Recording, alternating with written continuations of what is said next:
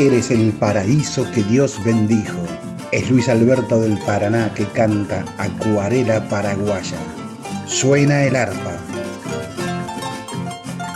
Parece una película de Isabel Sarli, pero el Armando Bo, director de El Presidente, nieto del Armando Bo de la Sarli, no desnuda a la coca, sino a Julio Grondona. Y don Julio, más que la Sarli, parece Robert De Niro en El Irlandés, viejito simpático que recuerda sus crímenes mafiosos desde un geriátrico. En El Presidente, la serie de Amazon, Grondona nos saluda desde el cajón. Bienvenidos a mi velorio, dice. Y nos contará durante ocho episodios la cultura de sobornos de los buenos muchachos de la Comebol, con sede paraguaya en Luque, hotel VIP e inmunidad diplomática incluidos, mejor que el Vaticano. Al finalizar cada episodio en letra chiquita, el presidente aclara que la serie está inspirada en hechos reales, pero ficcionados con fines dramáticos. Es decir, no hay documental, hay entretenimiento. La bonita mexicana Carla Souza, agente del FBI,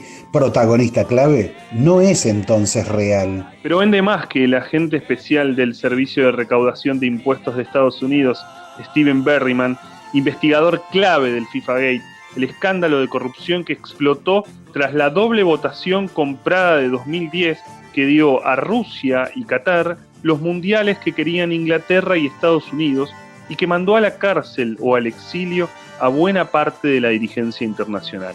No a Grondona, que falleció a tiempo.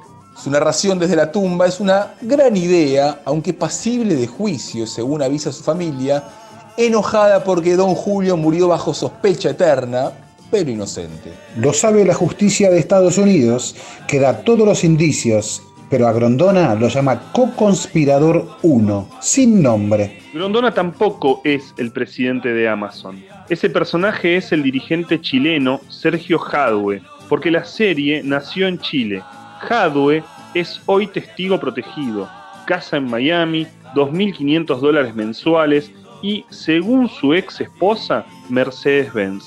Cambió pena por delación, igual que Alejandro Bursaco, sobornador primero y delator luego, y aquí en la serie, que dura ocho horas, dedica apenas dos minutos. El presidente, una serie de tono satírico, según la definió el propio Armando Bo, puede atrapar a aquel a quien no le importe tanto la verdad. Grondona y Jadwe, interpretados de manera fabulosa por los actores Luis Margani y Andrés Parra, hacen creíbles los sobornos. El Joseph Blatter de la pantalla le dice al ambicioso Jadwe que para llegar a la FIFA debe ganar títulos.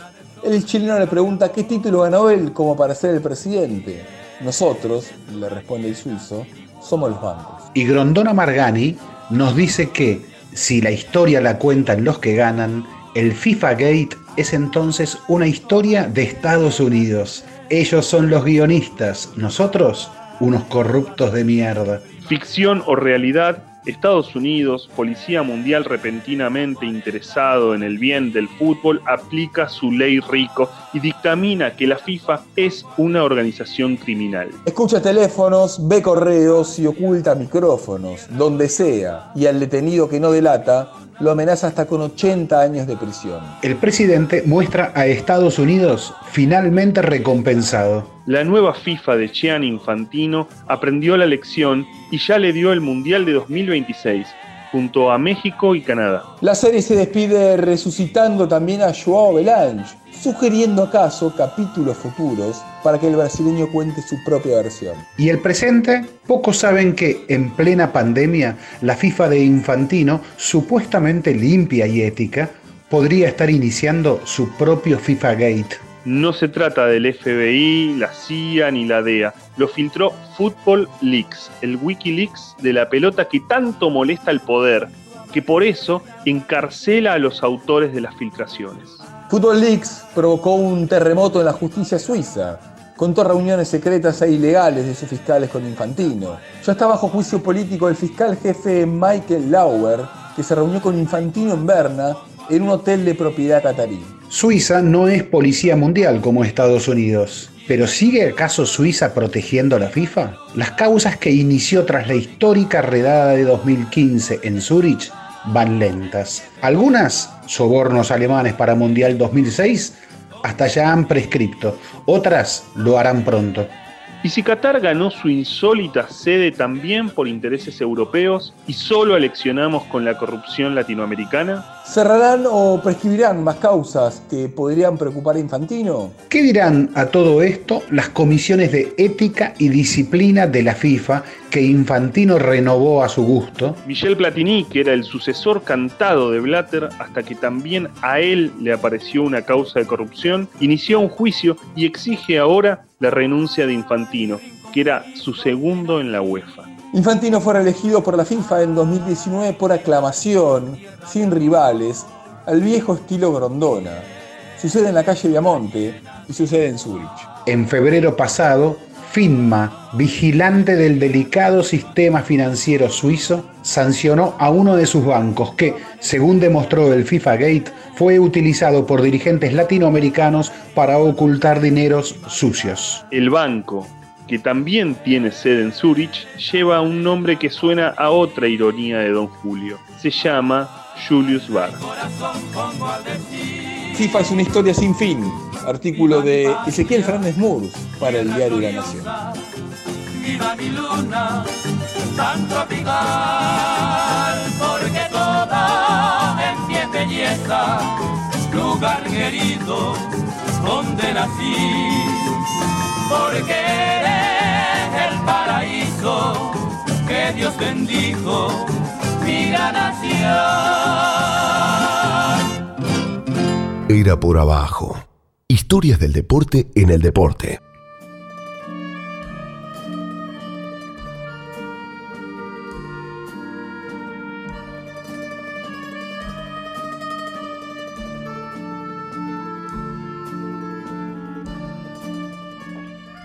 Buenas noches, Alejandro Hugo, Andrés Burgo. Iniciamos Era por Abajo en cuarentena, una Era por Abajo que hablará de la FIFA, de la serie de Amazon, del presidente.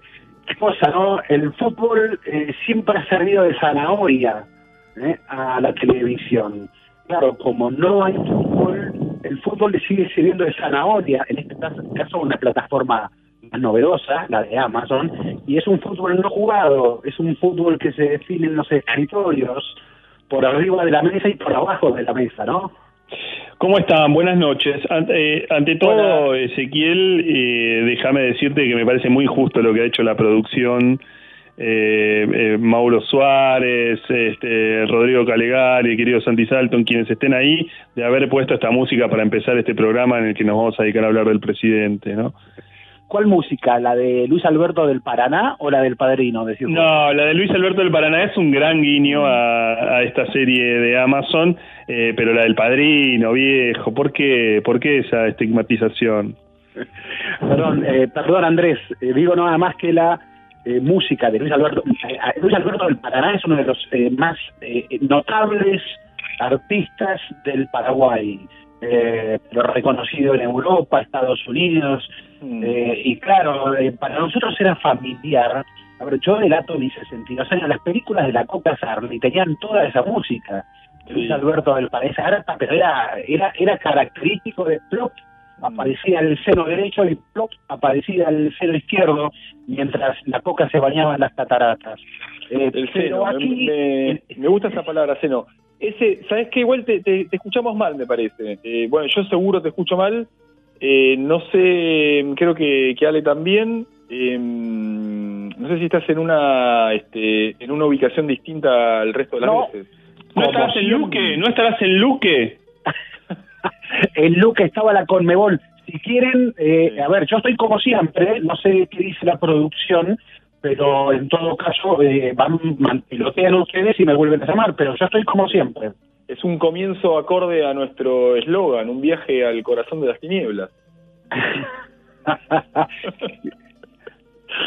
bueno, decíamos, si querés, mientras los reconectamos a, Ezequiel, vos, eh, Andrés, eh, viste, viste del presidente, ¿no? La, estoy, la estoy estoy viendo, pero eh, por eso me interesa tanto este programa y, y, casi que lo digo como oyente, digamos, porque la estoy viendo y claro, las, los especialistas en FIFA son ustedes y hoy tendremos dos especialistas también este, como invitados, eh, pero este, casi que la estoy viendo como un como un amateur, que, que me como todo lo que lo que dicen, o sea, que creo que todo es verdad y no es ficción y yo sé por lo que estuvimos hablando esta semana que en verdad hay mucha más ficción que, realidad en esos diálogos, ¿no? Bueno, sabes ah, que a mí también a mí también se me había cortado, así que no ah. escuché lo que dijiste. Ah, bueno, no, no, estaba diciendo que a ver, imagino imagino que lo que estabas planteando es esta cuestión de cuánto cuánto de la serie hay de lo que sucedió en realidad a partir de la investigación del FIFA Gate, ¿no? Que, que, tiene bastante que ver con lo que escribió Ezequiel y con lo que leímos al comienzo del programa y con lo que va también a tener que ver eh, las notas que tengamos a lo largo del programa. Para empezar, y la, y la serie lo deja muy claro, es ficción. Eh, y, lo deja, lo deja claro, al final de cada capítulo, en verdad, ¿no? yo lo, deja claro, lo deja claro al final de cada capítulo y te diría que sobre el final de esta primera temporada, porque es una serie que promete otras, eh, otras temporadas, eh, es, bastante claro, ¿no? Casi que utiliza aquella, aquella frase de, y, en, esto no, no, no quiero spoilear, pero mm. casi que en algún momento utiliza aquella frase de Farinia, ¿no? Creo que fue cuando decían que querían ficción, yo les di ficción. al final lo dice, lo dice Joao Belanja al final. Claro. Este, ah, querían ficción, les doy ficción. Eh, sí, al final de cada capítulo te aparece esa leyendita mm. chiquita, letra muy pequeña que te dice que los hechos están Sí, pasa que al usar nombres confunde un poco, ¿no? Al usar nombres verdaderos. Usan nombres reales y está la promoción, inclusive, digo, yo soy Luis, yo soy Julio Grondona, dice Margani, ¿no? Este, y todos tienen nombres reales, claro. Entonces sí, es engañosa la mm. situación, por eso, bueno, por eso está claro que la, familia Grondona por lo menos anunció que iniciará juicio, porque lo cierto, y luego seguramente en la entrevista que tenemos, lo lo hablaremos más claramente, lo cierto es que Grondona murió inocente, porque murió antes de que comenzara la causa. Con lo cual, eh, y por eso la justicia norteamericana se cuida en su condena y no habla de Julio Grondona, habla del coco inspirador número uno, donde todos creen leer que allí está Julio Grondona, pero no está concretamente Julio Grondona. Entonces, que te lo ponga Amazon y no lo diga la justicia, y suena un poquito audaz, ¿no es cierto? Mm. Sí, claro. La, la, la, la cuestión de la cuestión del, del uso de nombres eh, es este es bastante interesante porque creo que es lo que lo que le da ese precisamente ese ese, mm, a ver, eh, esa atracción, ese atractivo a la, a la serie, ¿no? Eh, Completamente, sí. Eh, y, es, y, es, y es el, digamos, es casi, yo diría que por los juicios que se le van a venir a, a la productora, diría que casi es un sacrificio por el, por el televidente. Eh, después, la, otra, digo, porque eh, no, obviamente para el televidente poder verlo con nombre y apellido es otra cosa. Después, la otra cuestión que tiene que ver con, con, con las realidades, y ahí hay una cosa muy compleja, porque cuando vos usás nombres, eh, vos la, la, la, la ficción, digo, ficcionar esa historia, y es bastante complejo por esto que vos decías, ¿no? Le, le, le achacás eh, delitos a alguien que ante la justicia al menos, eh, no fueron comprobados, sino de, los cuales incluso ni siquiera fueron acusados. Sí, inclusive hay un personaje clave en, la serie, por lo menos que no es real, que es la, la, agente FBI Carla Sousa, una bonita actriz mexicana, que no existió, pero claro, por eso lo que escribí este artículo que leímos mm. en la apertura, y, eh, un agente eh, recaudador de impuestos de Estados Unidos mm. y es mucho más soso, mucho más sabor, no tiene, no, no es sexy, no vende, entonces vas a mostrar a una linda mexicana que hace mm. de agente de FBI. Eh, hay muchísimas situaciones que están inventadas. Eh, a, ver, a mí me parece buena la idea de, resucitar a Grondona para que nos cuente desde el más allá cómo fue todo, es, es, una buen, es un buen recurso, mm. pero claro, a partir de allí y ya estás eh, eh, forzando muchas de las situaciones, Eh, inclusive, a ver, me decía una, una persona que trabajó ahí muy cerca del guion, y me dice, pero que acaso uno de los personajes centrales, si no el central de la serie Chernobyl, que tanto impacto provocó, era un personaje inventado. Claro, Era claro, era un Sí. personaje inventado que en realidad agrupaba a testimonios y situaciones vividos por muchos protagonistas. Eh, entonces decidieron, decidieron un personaje para que ese personaje viviera todo eso porque hay que simplificar en la serie. Sabemos que si son muchos personajes, que si es tediosa la situación y no engancha la serie, ¿no? Ujú. Hadwe, el, bueno, el protagonista, digamos, la, la- serie chilena, eh, claramente, digamos, tiene una pro- eh, un protagonismo especial porque corresponde al país donde se hizo la serie, ¿no? O sea, no, no nunca fue un, un personaje central en esta historia. Sí, ahí está Es una de las pregunta, sí, sí, sí, sí, no, ahí está una de las principales situaciones que fuerzan, por como Claro. la idea nace en Chile, porque hay un- Mm. una investigación sobre lo que hizo Hadwe en el fútbol chileno, entonces la idea nace en Chile y cuando la idea se globaliza, por decirlo así, en una serie, en una, en una plataforma como Amazon, y la FIFA vende mucho más que la Federación Chilena. Y entonces tenés que hacerlo crecer al personaje dentro de la FIFA y darle a Hadwe un relieve que nunca tuvo. En, en Conmebol, ni en FIFA, ni en la relación con Grondona, esa relación con Grondona, casi casi de padre e hijo, no existió, no es real. Eh, después nos lo contarán mejor, pero no es real esa esa relación y está obviamente guionada así para que la serie tenga más este más sentido, ¿no? Porque si Hardware eh, es solo influyente en el fútbol chileno, ¿cómo la vendes con Amazon la serie? No, no hay modo. Y yo te- también haría, sumaría a lo que a, a lo que dice Andrés, pero ya una pregunta más, a ver si se quiere eh, de, de, de la práctica de uno. Eh, ¿Es correcto digamos, analizar una, una serie desde este punto de vista más periodístico? Porque, insisto, no es un documental, es una serie y es de ficción. El tema es que, claro, eh, eh, siempre hacemos la salvedad, USA, y está basada en un episodio que efectivamente ocurrió. De hecho, hay personajes y hay episodios que están contados de una manera que en realidad le sucedieron a otros. Por ejemplo, el caso de eh, la huida de, de Alejandro Bursaco, que yo creo que va a tener algún tipo de, protagonismo en, en, en, en la temporada mm, próxima, o tal vez en, más adelante, porque no lo tiene en esta historia, y sin embargo sí Bursaco fue un protagonista de aquella redada. Sí, fue- a ver, Bursaco es clave, no sé si tanto, bueno, vos podés inventar, en la, eh, inventar, a ver, podés contar en la redada cómo se va él del hotel, del bar Olac, donde fue la redada de la FIFA. Sí. Pero lo que decidió la serie fue hacer el Mariano Higgins de full play, de- eh, el personaje de Bursaco, porque el que se escapa, el que huye, Exacto. es y no es Bursaco.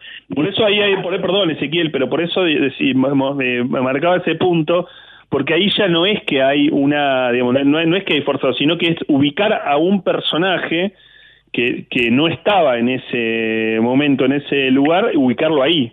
Sí, sí, sí, sí, ubicarlo ahí. Yo creo que buscaron ahí porque es más, eh, a ver, eh, es más eh, y vendible ese personaje canchero y comprador de Higgins, eh, más oscuro, si se quiere, el personaje de Bursaco. Y el personaje de Bursaco en realidad es clave en, el, en, en la delación, en la ya en el juicio en sí mismo.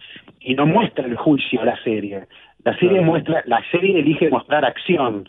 Y, y es cierto que Higgins, eh, con Full Play, rompe, es el que rompe el acuerdo y el statu quo, porque va y ofrece más guita, más guita en acuerdos y más guita en sobornos. Entonces, eh, ahí la Conmebol decide romper un contrato, que era el contrato que tenían con Traffic, eh, y a partir de allí se crea Datisa. Datisa es Traffic, Full Play y torneos. Entonces, más empresas, más dinero, más sobornos. Pero era todo, todo tan grande, todo tan grande que terminó, terminó de- delatándose. Y claro, todo esto surge porque, bueno, eh, eh, mi lectura muy personal de esto y, y a, partir de charlas y determinadas situaciones, lo digo, es que, bueno, todo esto surge porque Estados Unidos queda afuera del Mundial Claro, claro. que quedó para Qatar y hay un enojo muy grande. La investigación, hay que decirlo, Estados Unidos comenzó a investigar a la FIFA antes de esa votación. esto es cierto y en esto es bueno el libro eh, Tarjeta Roja de Ken Bensinger. Es buena en esa lectura que hace y ese seguimiento de la investigación estadounidense que hace. Pero es claramente cierto, y esto también lo confirma el libro, es que la investigación de Estados Unidos cobró recién impulso después de esa votación. Eh, sí, Voy... No, no, no, no, a ver, yo vi tres capítulos nomás. Eh, es cierto que, mm, bueno, que nosotros creo lo estamos viendo con, ojos más periodísticos que, que de televidentes normales, lo cual es una comparación injusta con el resto del, de, la gente que quiera verlo. Eh, me da la impresión que, que mm, no, no, terminan de recomendarla, ¿no? O sea, el, final. Yo la verdad los escucho y no sé si seguir, le estoy sincero, ¿eh? Porque aparte si va a tener una segunda temporada, una tercera temporada, lo que vi me gustó, soy honesto, lo que vi me gustó. Eh, vos sos una, eh, vos sos un televidente muy difícil, Andrés. Eh, lo sabemos porque hemos estado hablando de otras series, pero sí, por supuesto que es una serie recomendable. pero, pero porque además hay que ponerse también en un, en un costado. Es la, es la, mira, es la misma, es la misma charla que teníamos sobre Juego de Caballeros, ¿se acuerdan? Mm en donde también había mucho debate acerca de si efectivamente la, historia no era así, incluso hay como una especie de, de, costado más este rosa, romántico, ¿no? En, el asunto, en, aquella serie. Y no deja, de, digo, estamos viendo una serie de Netflix, en este caso de Amazon.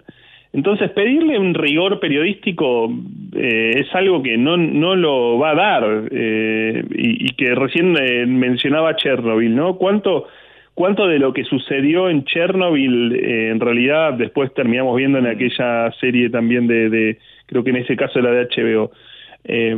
Eh, ahí, hay una hay una cuestión. Yo creo que es una son ocho capítulos y están bastante bien y, Luis Margani haciendo de, Grondona creo que era arriesgado, pues un personaje Grondona es alguien tan eh, conocido, digamos, le tenemos tanto la, la, la mania que había que saber hacerlo y está bien hecho. Eh, sí, sí, coincido, vale. En términos, en términos de, ¿no? de, actor, digamos, actorales. Sí, aun cuando, bueno, ya, cuando hablemos ahora con alguien que conoció más a nosotros que Grondona, eh, esa renguera de Grondona, ciertas cosas no, no, no corresponden, pero bueno, pero el, la, la supuesta viveza del personaje, la picardía del personaje, inclusive casi es un filósofo que nos habla del más allá, sobre estos tontitos eh, ambiciosos que en un año arruinaron lo que a mí me llevó años construir, ¿no? Por ambiciosos, querían más guita y la terminaron arruinando.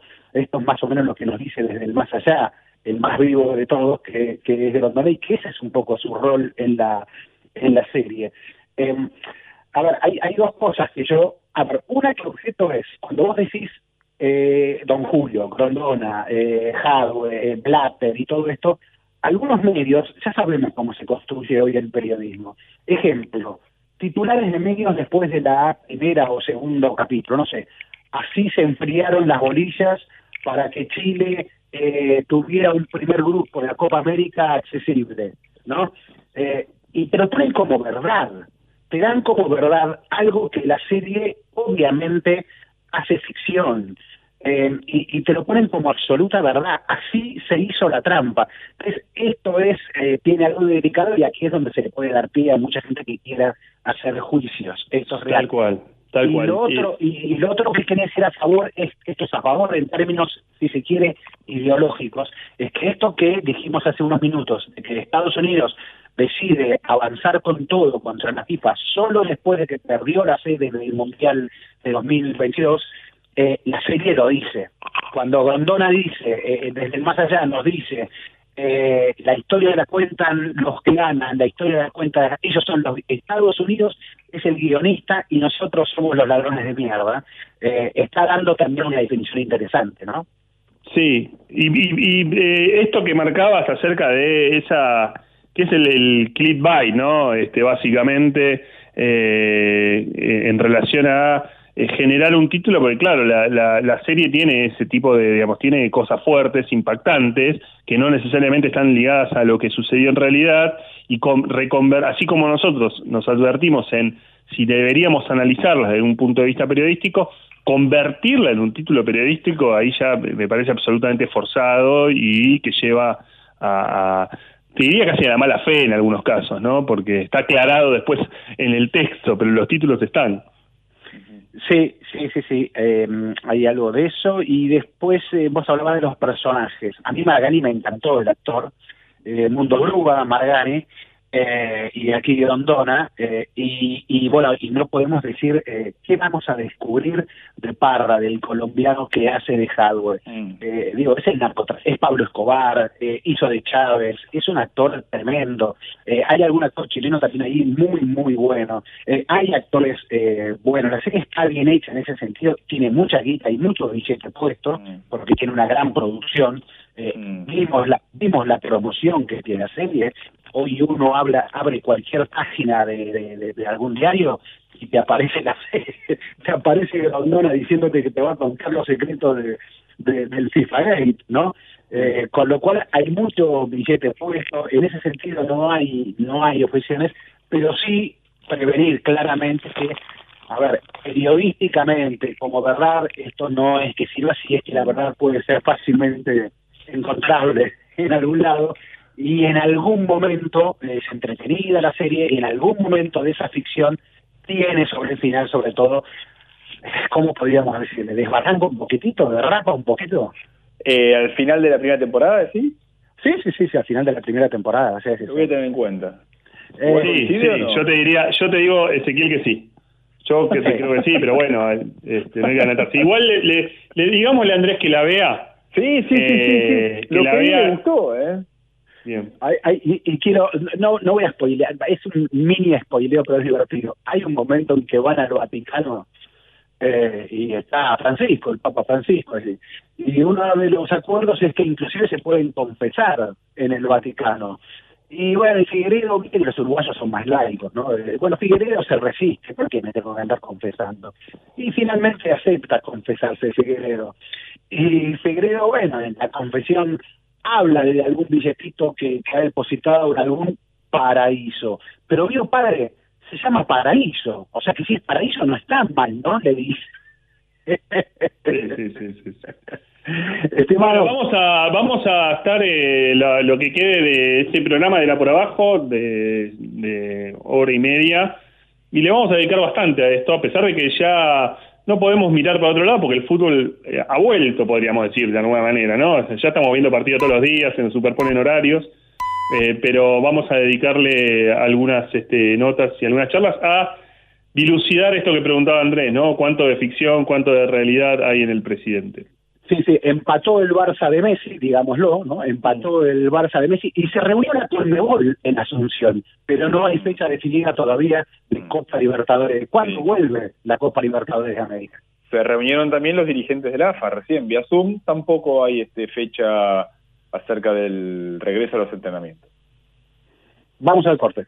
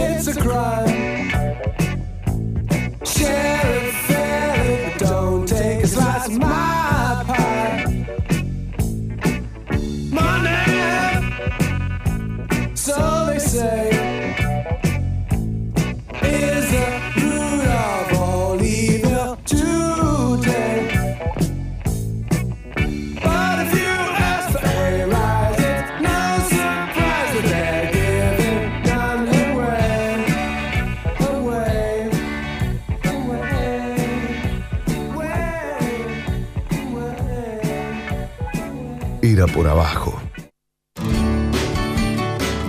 Era por abajo. Ezequiel Fernández Murs, Alejandro Wall, Andrés Burgo. En la 1110.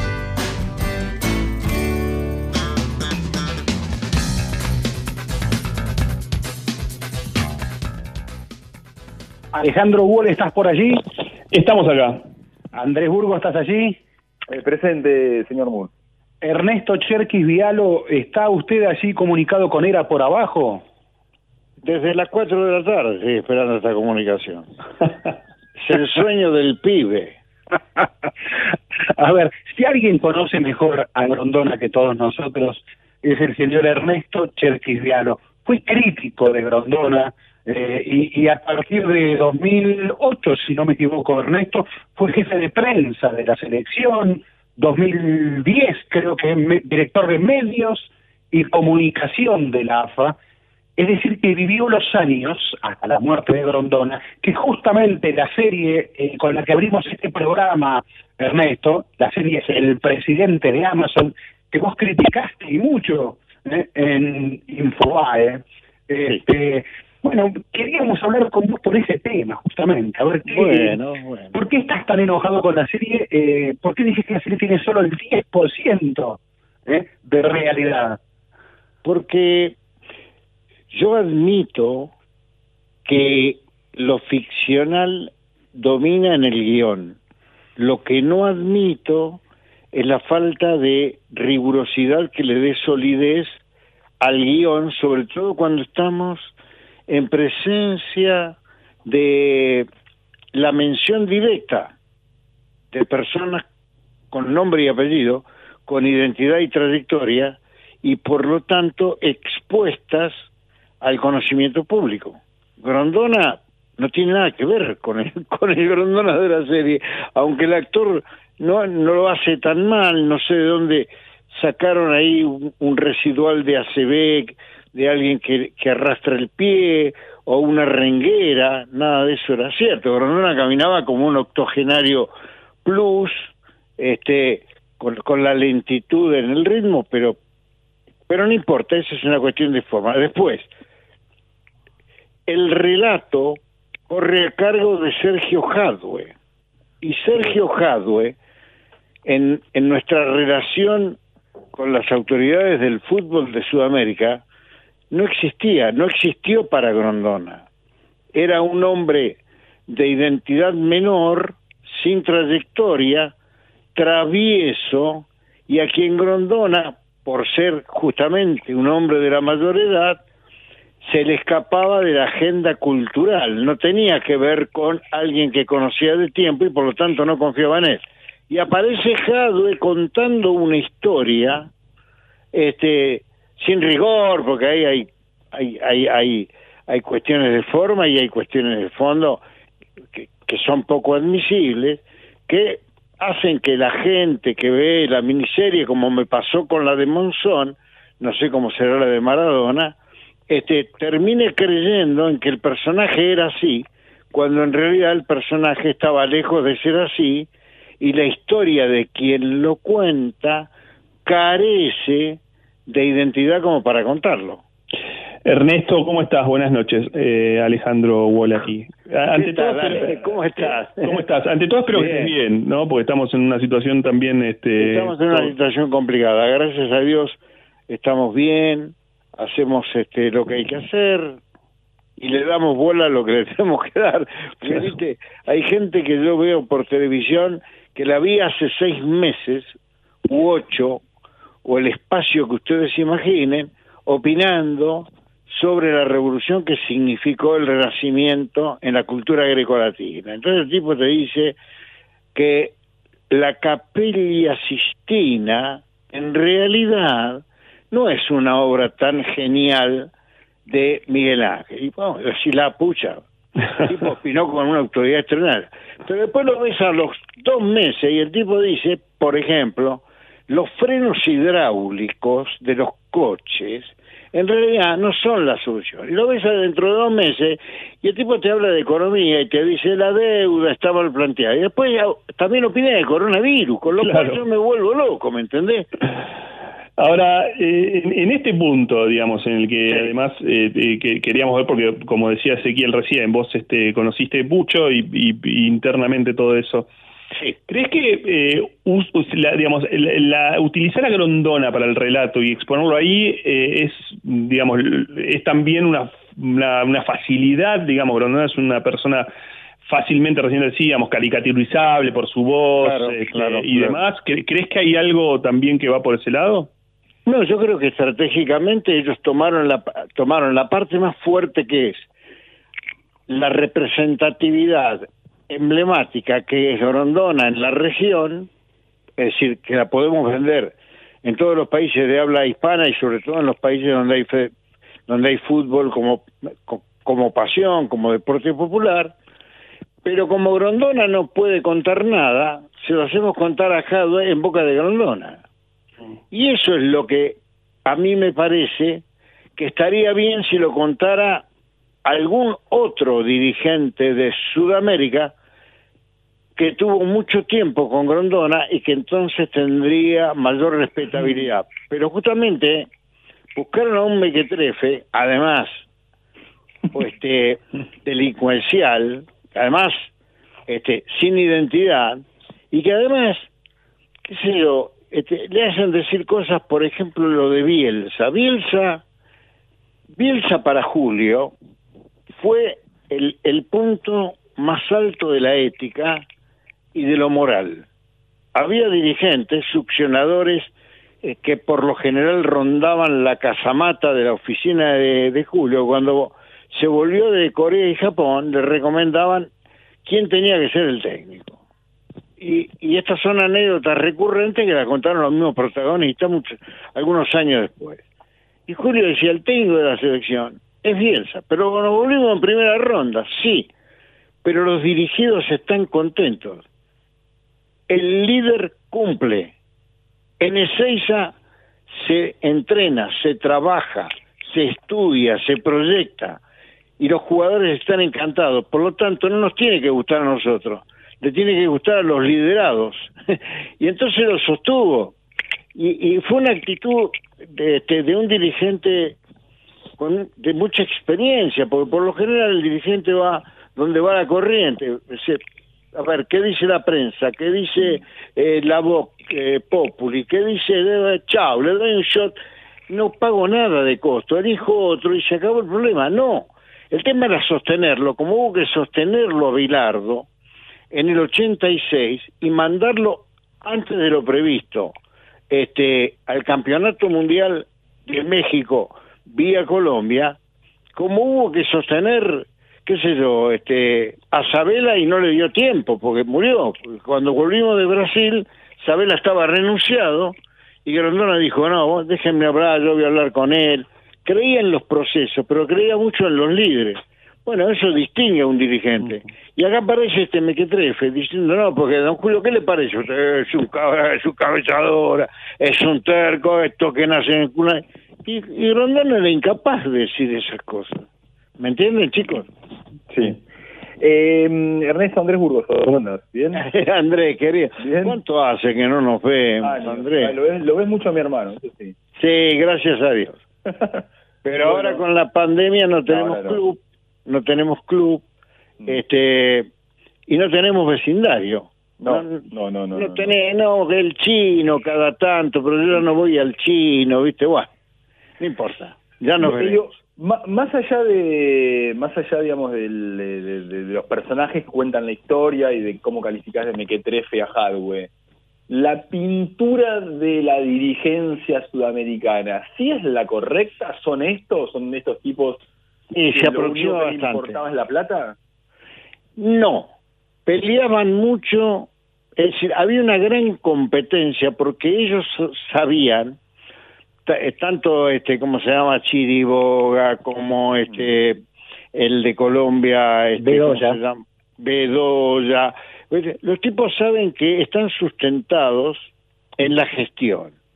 Entonces, los tipos te quieren ganar de cualquier manera y a cualquier cosa y a como dé lugar. Eh, Los tipos te quieren ganar, los tipos defienden fundamentalmente a su selección y eso es, es muy legítimo y es muy admisible. Este, pero se aproxima bastante en cuanto a en cuanto a que este el negocio constituía una parte fundamental de su razón de ser. No sé si todos eran honestos, daría la impresión que no, pero ellos tenían, me imagino, eh, supongo, porque nunca he hablado, bueno, sí, he hablado con un par de ellos, pero no con todos, ellos tenían muy claro que tenían que llevar más guita que la que llevaban antes a su federación. Y cuanto más guita llevaban a su federación, más guita recibían ellos. Con lo cual, la deducción era, yo estoy encargado de este negocio. Este negocio le hago ganar más a mi federación y cuanto más gana mi federación, que me da escarapela, más me quedo con lo mío. ¿Por qué? ¿Cuál es el planteo filosófico que yo advierto? El planteo filosófico que yo advierto es de quién es esta guita. Esta guita es de un Estado. Esta guita es de un es de es de la gente, es de un banco. Esta guita es de una cooperativa. Entonces la respuesta, que por lo menos discutí durante bastante tiempo con algunos de ellos, con dos de ellos, es, mira, esta guita es una guita que, del que compra los derechos de televisión. Y si no la ganamos nosotros, son cuatro Copas América, que en términos de periodo este, etario significan este, 10 años o, o 12, ¿no?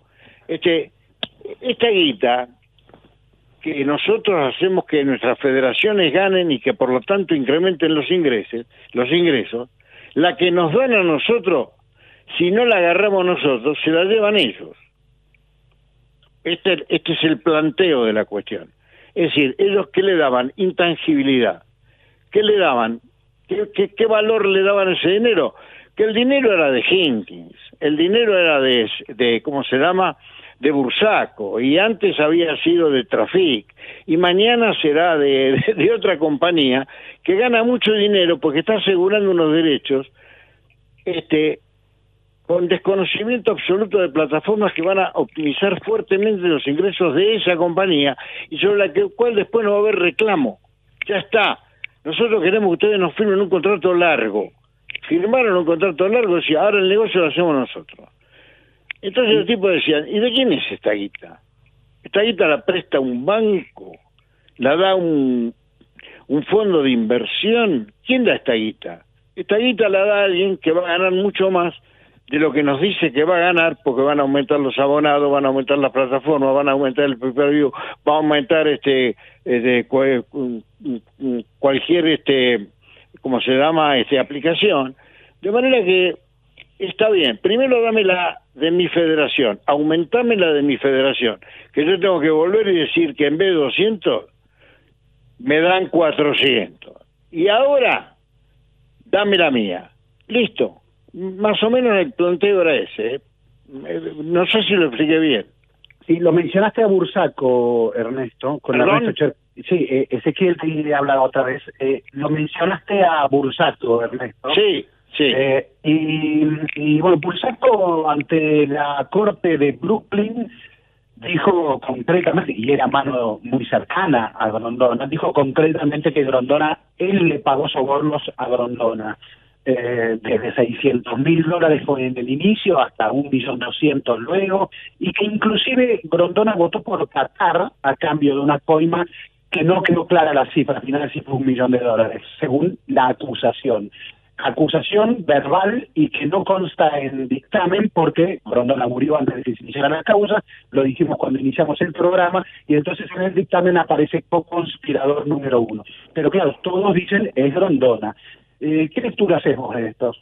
En el informe de Michael García, que fue el fiscal de Brooklyn que en 999 páginas investigó la situación, Grondona no aparece. Grondona no Y- quiso hablar con él. El fiscal que contrató la FIFA. No, no, no, Grondona habló con él. Eh, Grondona tiene una anécdota ah, extraordinaria. sí, ya sé cuál. A ver, contala, No, no. contala. No, Grondona habló con él. ¿Cómo? Contala, contala, Ernesto. Bueno, le voy a contar, pero primero déjame que te diga una cosa. ¿Cuál era la posición de Grondona con respecto del FBI? Cuando decimos FBI, ese, tenemos que decir agentes residuales que por recesión económica quedaban este, en disponibilidad, pero que le permitían ser reconocidos oficialmente para grandes empresas, corporaciones, estados, municipios, que requerían de servicios que había que pagar. Entonces, esto se lo plantea Blatter a, a Grondona, y Grondona le dice, ni en pedo, ni en pedo. Los tipos para... Vos vas a contratar a unos investigadores privados que para, para demostrar eficiencia tienen que ser culpables. Y si no hay culpable, el principal culpable vas a terminar siendo vos. Pero fue una decisión de mayoría del comité ejecutivo, ¿por qué? Bueno, porque había muchas cuestiones que estaban rozando la corrupción, este, y Blatter quería ser reelecto, y quería proceder, este, que vengan suizo, mentalidad bien suiza. A mí vengan, investiguen todo, muchachos, yo no tengo ningún problema. Le enchufaron dos mil micrófonos por todos lados, en la FIFA, en la, ¿cómo se llama?, en todas las confederaciones. Bueno, lo que en principio era la persecución de la discriminación, este, y, y, y, y este, ¿cómo se llama?, el racismo, se convirtió en una investigación muy profunda, cuando después de la elección de Qatar en diciembre de 2010, Qatar sale elegido. ¿Por qué? Porque Grondona, Blatter y Villar eran el triángulo político, fáctico, este, ideológico y elemental para evitar que Qatar sea el, organizador del campeonato del mundo. Esto me lo dijo Grondona a mí. Grondona, la parte del baño cuando terminan de elegir a Qatar y entran Marín de Brasil y Figueredo de Uruguay al mingitorio y Grondona se queja de los 50 grados, no le van a vender una camiseta a nadie. Lo dijo acá en el comité ejecutivo cuando volvió para el cóctel de ese 2010 de despedida del año, que yo crucé algunas palabras, le digo, Julio, Qatar. Y me dijo, están todos locos está loco, hay que cambiar todos los calendarios, va a ser un desastre, pero además le fallamos a Estados Unidos. Ahora que se la banquen. Como yo no voy a estar, me dijo Julio, como yo no voy a estar, que se arregle. Esa es una parte que aparece en la miniserie que se aproxima bastante a la versión textual.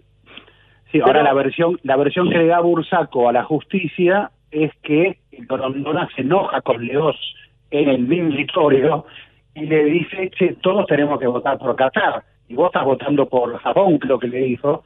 Eh, y lo- como que Grondona lo aprieta a Leos porque el voto con Mebol tenía que ir para Qatar. Esto es lo que dice Bursaco a la corte. Pero, pero eh, Ezequiel nunca lo escuché a Grondona pro Qatar, siempre lo escuché pro Estados Unidos. Siempre lo escuché. Deja- Qatar puede esperar hasta el 2026, pero Estados Unidos no puede esperar porque hay un compromiso doblemente formulado con Bill Clinton. Uno fue en Brasil en oportunidad de la disputa de, de, una Copa de Campeón, el ensayo ese que se hace, y otro había sido en la elección que le dijeron lo vamos a arreglar esto. Y yo creo que Grandona hubiera tenido el objetivo, después del Mundial de 2014, de ver cómo podía revertir la situación, buscando, qué sé yo, este, cualquier, cualquier excusa que le permitiera obtener los votos primero para volver a votar y después para sacarlo de la sede.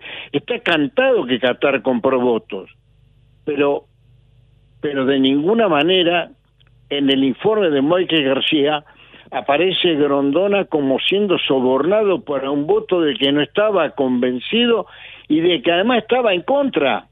Ahora, Ernesto, eh, eh, no, no, podemos ser inocentes tampoco, tampoco más allá de, las, cuestiones y de los delitos que se investigan, de las eh, delaciones eh, premiadas que hubo, que por supuesto Estados Unidos entra, lo decía Ezequiel en su nota este miércoles, ¿no? Entra en, en- en esta situación eh, como un despechado a partir de no haber pues, tenido la, la- la candidatura.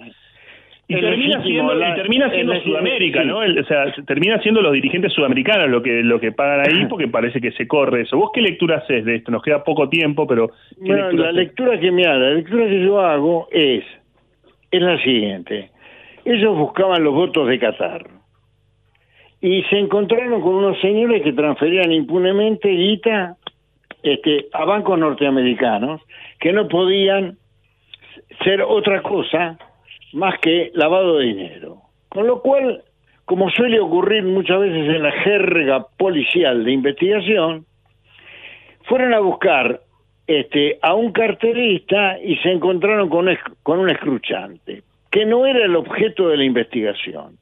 Porque lo, pesado acá, lo que abruma, es que Qatar organiza un campeonato mundial de fútbol, un país que es enemigo de Israel, que vende armas a este, ¿cómo se llama? Este, a terroristas, está probado, este, que lava dinero y que tiene un dinero invertido este, eh, en, en, en propiedades, por ejemplo, en Gran Bretaña, que supera al dinero de los propios ingleses. Es decir, una potencia que además empezó a comprar camisetas para que para evitar de que le reviertan los presidentes de federaciones este cualquier voto. Ya la camiseta de los principales equipos del mundo, de las grandes ligas, están vacadas por Qatar a través de Qatar Airways.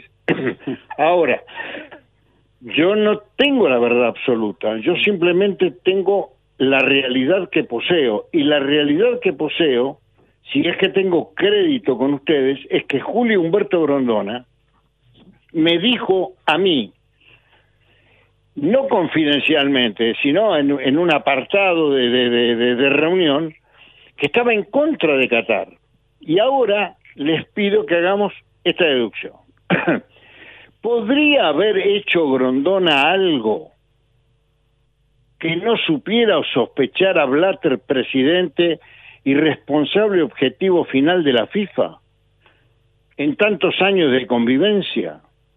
¿El mundo del fútbol hubiera preservado a una figura de esta envergadura en un ilícito? ¿Podría haber avanzado Grondona en algo respecto de Qatar o de cualquier otro fin, de cualquier otro objeto doloso, este, sin el conocimiento de Villar, sin el conocimiento de la planta de, de, de, de, de- auditores, de administrativos, de dirigentes, de espías, de investigadores, podría haberlo hecho, porque Blatter está libre y Villar está libre y han pasado, han eximido absolutamente la investigación del, del FBI, de los agentes del FBI, y no están en el informe García. Entonces yo digo, Grondona podía haber hecho eso sin que se involucrara Blatter por omisión o por negligencia. Y en ese caso, Blatter, que solo está suspendido deportivamente por el por por por, por la contraprestación con Platini para que Platini renuncie a su candidatura como presidente de la FIFA y, y, y, y- por esto le pagó Blatter. Bien, porque si no yo digo, ¿qué investigó? ¿Qué se investigó? ¿Cómo Blatter está libre, que es el presidente de la corporación, va a tener una oportunidad extraordinaria? Usted fue negligente frente a la conducta del presidente de la Comisión de Finanzas, Marketing y Desarrollo de, de- de- la FIFA. Está bien, Grondona murió, pero Blatter vive. Grondona murió, pero Villar vive. Entonces, yo digo este yo sigo creyendo en lo que vi y sigo creyendo en lo que percibo. Y sigo pensando que la serie aporta un 10% de hechos aproximados y un 90% de una ficción maliciosa. Y lo mismo me había pasado ya con otra miniserie que vi con respecto de la falta de rigor histórico, que es muy fácil, hay investigadores, hay periodistas que conocen la vida, que no precisamente tienen que ser los que trabajaron con él, al contrario, hay que evitarlos, periodistas este, absolutamente independientes, creíbles, que han seguido toda la trayectoria de Grondona, este, nadie fue consultado. De manera que lo que hemos vendido es una historia fantástica inventada por un mequetrefe, un dirigente menor en la historia del fútbol sudamericano, sin identidad ni libertad, que además traicionó a los dirigentes, a sus pares, a su familia, y que le resultaba muy cómodo al FBI tenerlo como un testimoniante de esta miniserie que realmente este, fue muy defraudatoria para quienes conocemos la historia. Gracias, eh, muchas gracias Ernesto, Cherkis Vialo, y seguramente estaremos en el piso alguna noche cuando todo se solucione para seguir charlando sobre esto y el futuro. Pero ¿Vale? nada mejor que eso. Discutamos sobre eso. Y la anécdota de Grondola contala vos. La cuento yo cuando porque se nos vienen las noticias. Te mando un abrazo bueno, enorme. Abrazo, Acordate, gracias. acordate. Gracias. Chao, un abrazo, chicos. Chao, chao. Cuídense mucho, cuídense mucho. Era por abajo. El programa deportivo de los viernes en la 1110. Bienvenidos a mi velorio, en el predio de la Asociación del Fútbol Argentino, de la cual siempre dije que me van a sacar con los pies para adelante. Viví 82 años. Pasé una guerra, tres papas, 15 presidentes. La era de Maradona, la de Messi. Mientras haya una voz en mi. Y esto que hace un rato se reía y ahora parece que llora. Son algunos de los que me ayudaron a manejar el negocio del fútbol durante la mitad de mi vida. Por supuesto que los jugadores son los verdaderos protagonistas, pero tienen vida corta. La esencia del fútbol son ellos. Nosotros simplemente somos los dueños.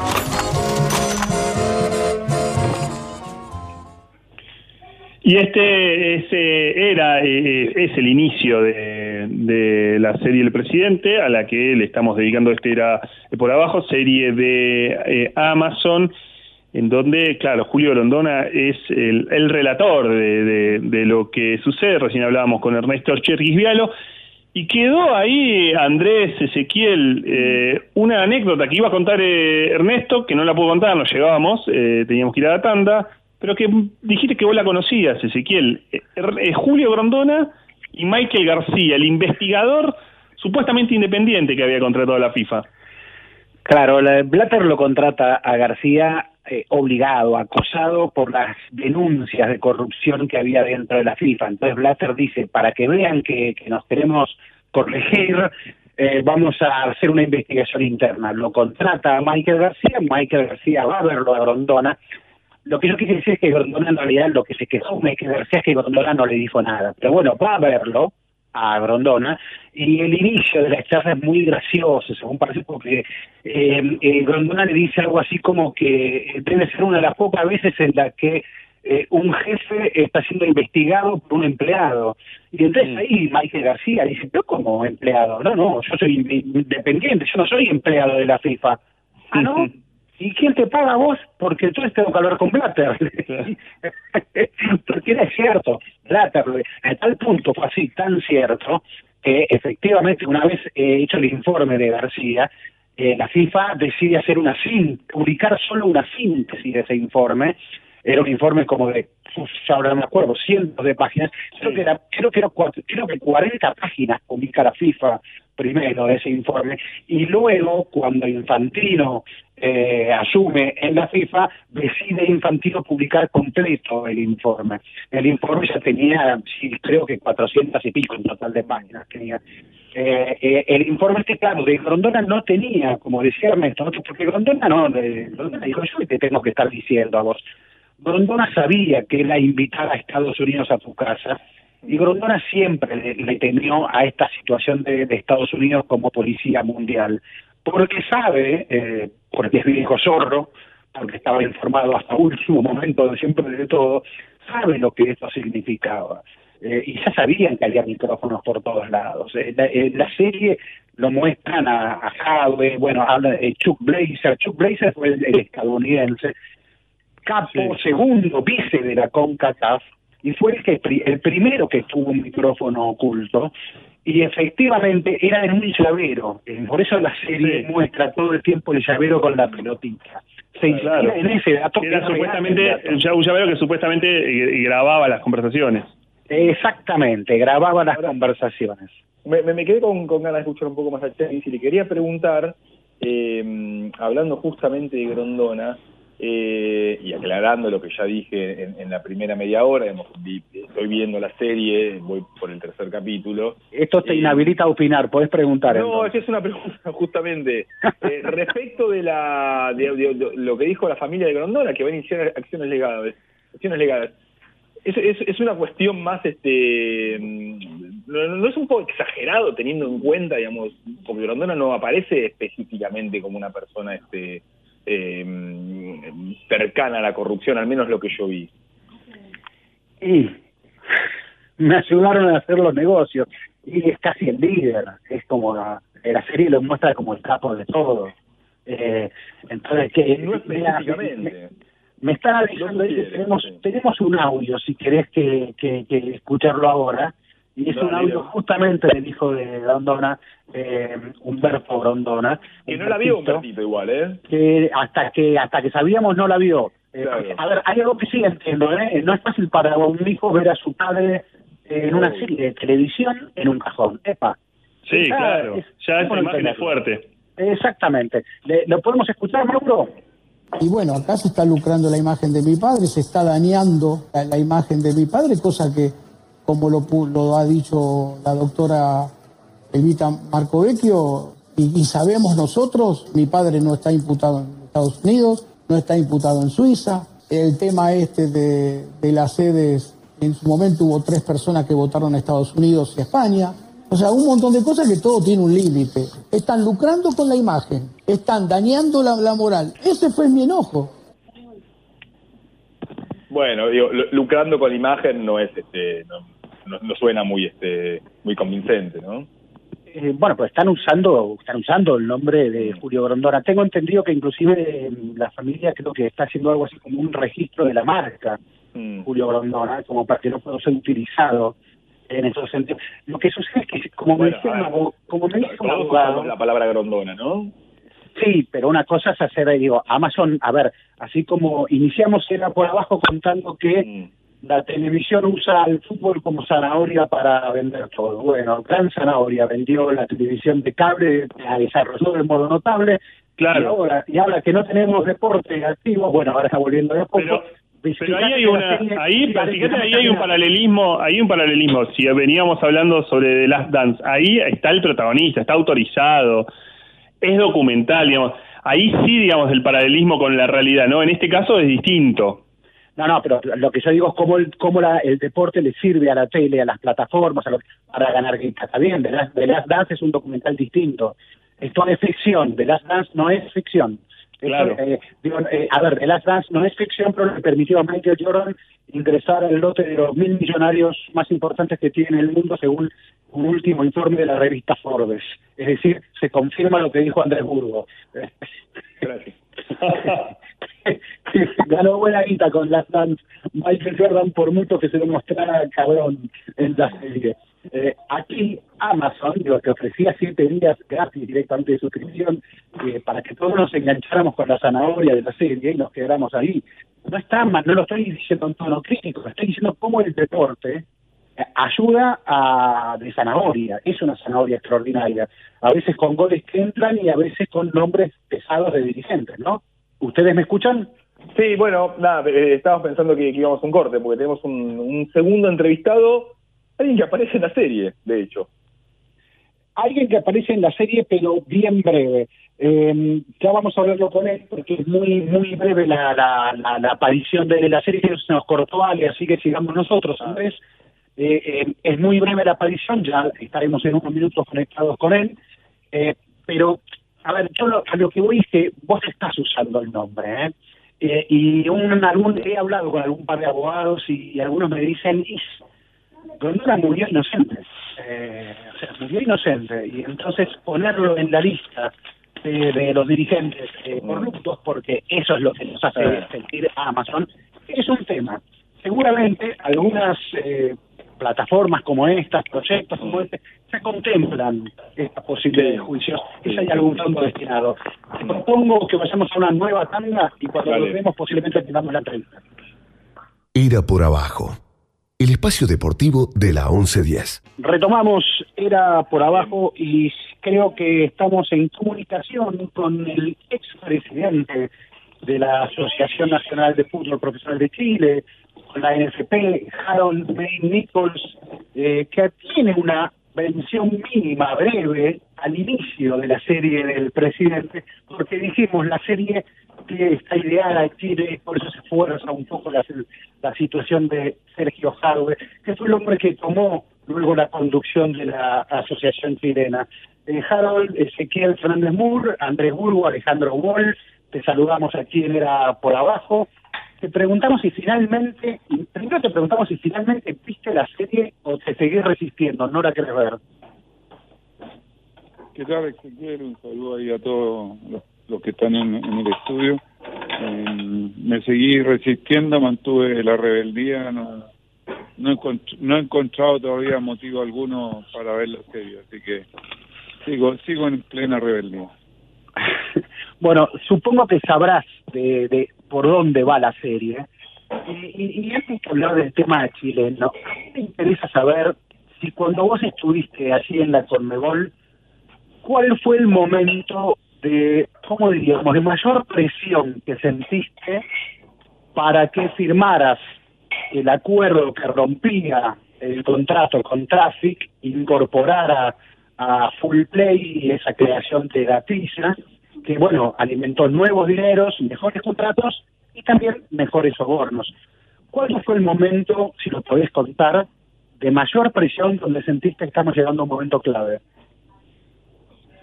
En el momento de mayor presión vino después de la Copa del Mundo de, de Sudáfrica. Ahí había un principio de acuerdo con el grupo de, de Full Play de venderle la Copa América del año 2015. Que a partir de la Copa América del 2015 esta empresa se quedara con los derechos y, y en, una cantidad interesante que nos pagaban, porque me puedo equivocar en los números, pero creo que pagaban 8 millones de dólares por cada Copa América y esa ofrecían 30 o 35. Por lo tanto, desde el punto de vista económico era muy muy atractivo.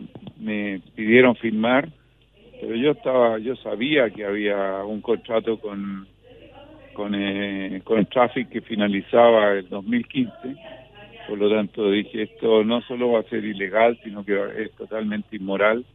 Me negué a firmarlo y de ahí en adelante recibí una presión bastante constante, diría yo, de, varios miembros de, de Conmebol eh, pidiéndome firmar.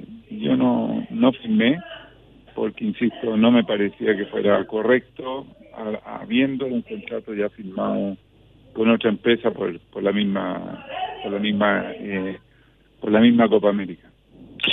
Harold, eh, bu- buenas noches. eh, aquí Alejandro Wall. Eh, bueno, la serie no, no, no, no, no la viste y estás este, en rebelión con esto, no, no. Pero sí pod- podríamos decirte que hay un tramo en donde efectivamente se habla de lo, de lo que fue eh, tu remoción de la eh, Asociación de- del Fútbol Chileno. ¿Cuál fue el rol de Jadwe? Digamos, lo muestra la serie, casi como una- un, un títere de los este, clubes empresa. Pero, ¿cuál, cuál, ¿cuál fue el rol, si pudieras contarlo vos? ¿Qué tal, eh, Alejandro? Mira, el rol de, de Jadwe es una cosa muy extraña. A mí me prometió, firmó, me dijo de todo que él votaba por nosotros y después apareció en la otra lista y después en la segunda votación terminó siendo elegido presidente. Un tipo de una personalidad muy especial que, como te digo, a mí me garantizó que personalmente que iba a votar por nosotros y después salió con, con una cosa completamente distinta. No era un tipo desde ningún punto de vista eh, confiable, digamos. Ujú. Eh, me van a corregir este Ezequiel y, y- y, eh, y Alejandro, que ellos sí terminaron de ver la primera serie, pero me da la impresión que Nicolás Leos, el presidente, el presidente de la Conmebol, eh, no aparece. ¿Y, y quién aparece como, como, como, bueno, como verdadero líder es, es- es Julio Grondona? ¿Grondona era el líder de, de, de- de la Conmebol pese a no ser el presidente? Eh, difícil es decirlo, porque aquí habían, evidentemente tenía un altísimo liderazgo, pero eh, la oficina funcionaba en Paraguay y me atrevería a decir que el 90% eran paraguayos, entonces ahí ya cambia un poco el liderazgo, también eh, todo el tema financiero, el tema económico se manejaban desde Asunción. Lo que sí, evidentemente, por toda su trayectoria, la vivencia y todo lo que lo que representaba en el mundo del fútbol, Grondona ejercía mucho mucho poder y evidentemente mucho liderazgo, pero que fuera el líder, no no no estoy seguro de decirte que sí ni que no, digamos, porque porque había mucho eh, mucha fuerza paraguaya en el medio y no es tan fácil ese tema. ¿Y, y cuál fue, Sarol, el rol de Grondona cuando a vos te presionaban para que firmaras ese nuevo contrato? No ninguno eh, conmigo, nunca nunca me dijo nada que no se ajustara a, la, a, a- lo que teníamos que hacer. Por lo tanto, te mentiría si me dijera, ni siquiera me habló nunca del tema. Yo lo único que, que me llamó muchísimo la atención fue cuando vi ese contrato firmado por, eh, por Julio y también por eh, Techeira. ¿Por qué me llamó la atención? Porque en algún momento Techeira claramente me dijo, aquí en el comedor de mi casa, que eh, si queríamos hacer la Copa América del 2015 en Chile, acuérdate que se hizo en Chile porque Brasil renunció a hacerla después del Mundial del 2014, hubo ahí un cambio que se lo ofrecí yo a Techeira aquí en mi casa. Y él me dijo, no hay problema, pero eh, los derechos son de tráfico. ¿no? Le dije, si yo no quiero dinero, yo lo que quiero es traerle una fiesta a mi gente, a, Chile. Entonces, que él lo firmara me sorprendió. Que lo, que lo firmara, como te digo, eh, Techeira. Y que además lo firmara Grondona, quien también en algún momento, yo no, te- no, me acuerdo cuándo, me dijo que, que el contrato era era de, de Traffic, también me sorprendió. Pero presión de ninguno de los dos no recibí nunca. Hubo otros presidentes que sí, eh, que muchos de ellos o están o estuvieron presos, eh, pero Grondona y Teixeira nunca me dijeron nada, nada que me, que me sorprendiera en ese sentido, absolutamente nunca. Y en este punto, Harold, la- esta relación entre la, en la- entre la televisión, los contratos de televisión, los dirigentes de las distintas federaciones eh, de Sudamérica, bueno, quedaron en el centro de esta de esta discusión y esta causa judicial. Pero ¿cómo ves vos, cómo observás vos eh, lo que sucedió después, digamos? ¿Cómo, ¿Cómo siguió esa relación? ¿Cómo sigue esa relación? ¿Crees que hoy es más transparente de lo que eh, sucedía pre-FIFA Gate? ¿En la Comebol dices tú? Sí, sí, en la- en- básicamente en, en Sudamérica. Yo me imagino que sí, estoy demasiado alejado, no estoy en el día a día, leo, escucho, me sorprende José Luis Chilaver cada vez que sale con unas informaciones y hay un programa ahí en Paraguay que cada tanto lo escucho, que también entrega información, se llama Sin Falta, si no me equivoco, y, me sorprende, pero tiendo a creer que por razones obvias eh, debiese ser eh, mejor que lo que había antes. De partida, lo que sí nadie puede negar es que sí hay hoy día más, eh, se entrega más dinero que lo, que lo que se entregaba antes por los torneos. Antes era mucho menor el dinero y ahora se entrega más. Y eso implica que, que está llegando a los clubes de alguna manera. Por lo tanto, tiendo a creer que ha mejorado, pero si tú me preguntas con certeza, después de escuchar a, a Chilaver y a los paraguayos, no, no, no podría decirte, no podría confirmarte que sí, que es perfecto como tiene que ser. Bueno, en, en realidad también sabemos que está sucediendo en estos, en estas semanas, un escándalo sin, pero casi diría sin antecedentes en la justicia suiza, porque le han iniciado un juicio político al fiscal, al jefe de fiscales suizo, a Miguel La Michael Lauer, porque tuvo una reunión ilegal con Gianni Infantino, justamente, el presidente de la FIFA, y hay que decir que Infantino está eh, incluido en algunas causas que está investigando la justicia suiza, que no tienen que ver exactamente con la de Estados Unidos, pero sí que tienen que ver con la redada famosa de- del bar Olac allí en 2015. Pero te preguntaría, Harold, ahora, eh, 2 de diciembre de 2010, voto doble voto de la FIFA, ¿eh? Mundial 2018 gana Rusia, y vos habías formado parte de la comisión que evaluaba a las candidaturas y habías decidido que Qatar para 2022 estaba en último lugar, que es decir, que no calificaba para ganar esa votación. Sin embargo, la siguiente votación, ese mismo día, consagra a Qatar ganadora. Eh, ¿Cómo recibiste vos esa noticia? ¿Ya intuías que estaba todo allí para que Qatar ganara por su dinero y no por las condiciones que ofrecían? Yo la, la recibí igual que todo, eh, con una tremenda, tremenda sorpresa.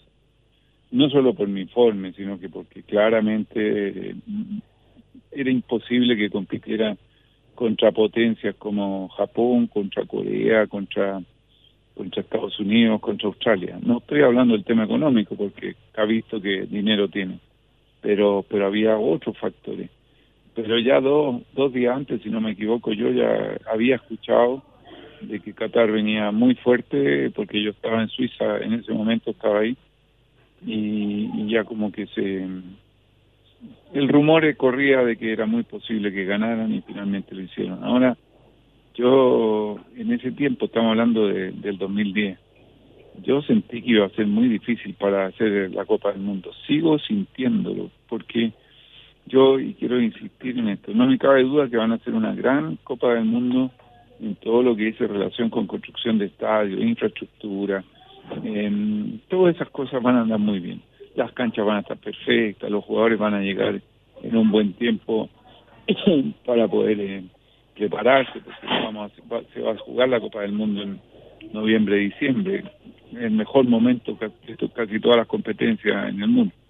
Pero hay un tema logístico que no va a ser fácil. Cuando haya que mover al mismo tiempo eh, vamos a hacerlo fácil. 200 mil personas en una, en, en una ciudad donde no viven tres millones va a ser un tema logístico, no menor.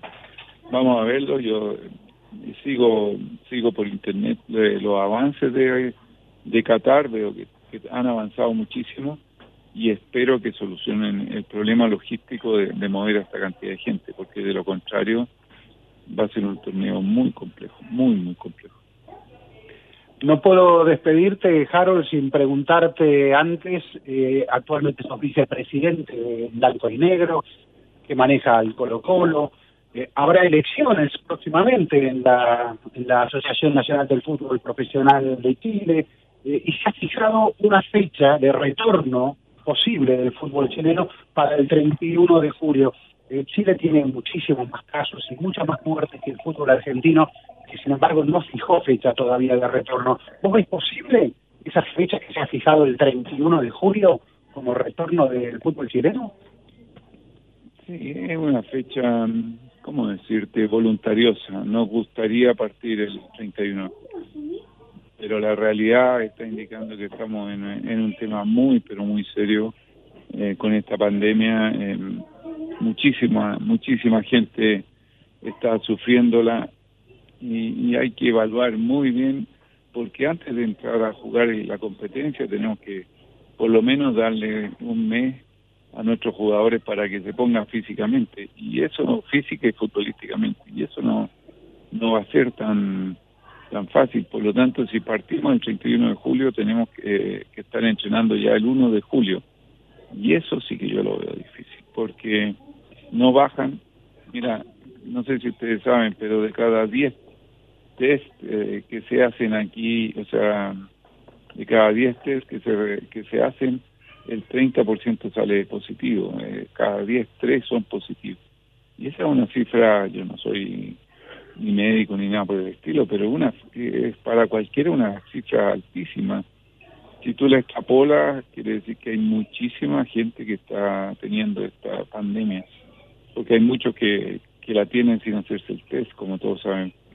Entonces yo veo muy, muy complejo. Me parece muy bien tener una fecha, porque si todos trabajamos sobre esa fecha, pero después que eso sea realmente la fecha, me parece que no va a ser tan fácil como nos gustaría ver. Harold May Nichols, expresidente de la Asociación Nacional del Fútbol Profesional de Chile, eh, muchísimas gracias por la charla con Era por abajo. Buenas noches. ¿Cómo estuvo eso? Muchas gracias a ustedes, hasta siempre, que pasen muy bien. Hasta luego. Era por abajo. Ezequiel Fernández Murs, Alejandro Wall, Andrés Burgo. En la 1110.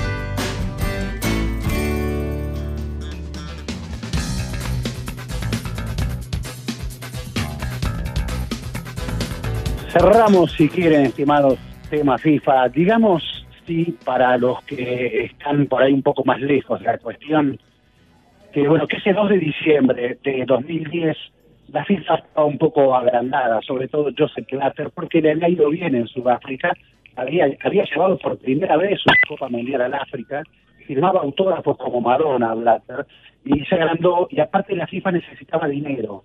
Entonces decidió hacer dos series juntas, eh, 2018 y 2022. Nunca antes lo había hecho. Y esas dos series la ganan Rusia y Qatar y, y los dos candidatos eran Inglaterra y Estados Unidos. Es decir, dejaron afuera, dejaron derrotados a la cuna del fútbol y al dinero del fútbol. Y bueno, la venganza, como diría Dolina, fue terrible.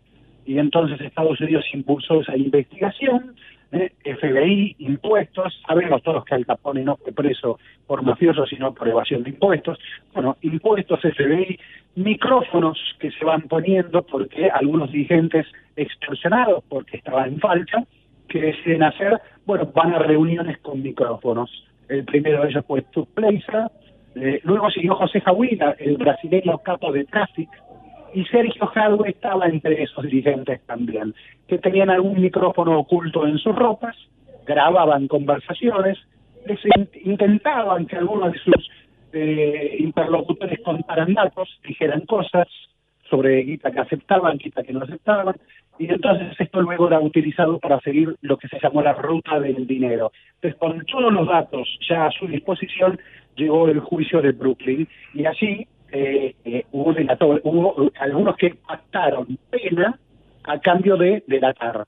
Ejemplo, Bursaco. Bursaco, que fue uno de los principales sobornadores eh, de la Conmebol, decide hablo y cuento todo. Y entonces empezó a contar absolutamente todo.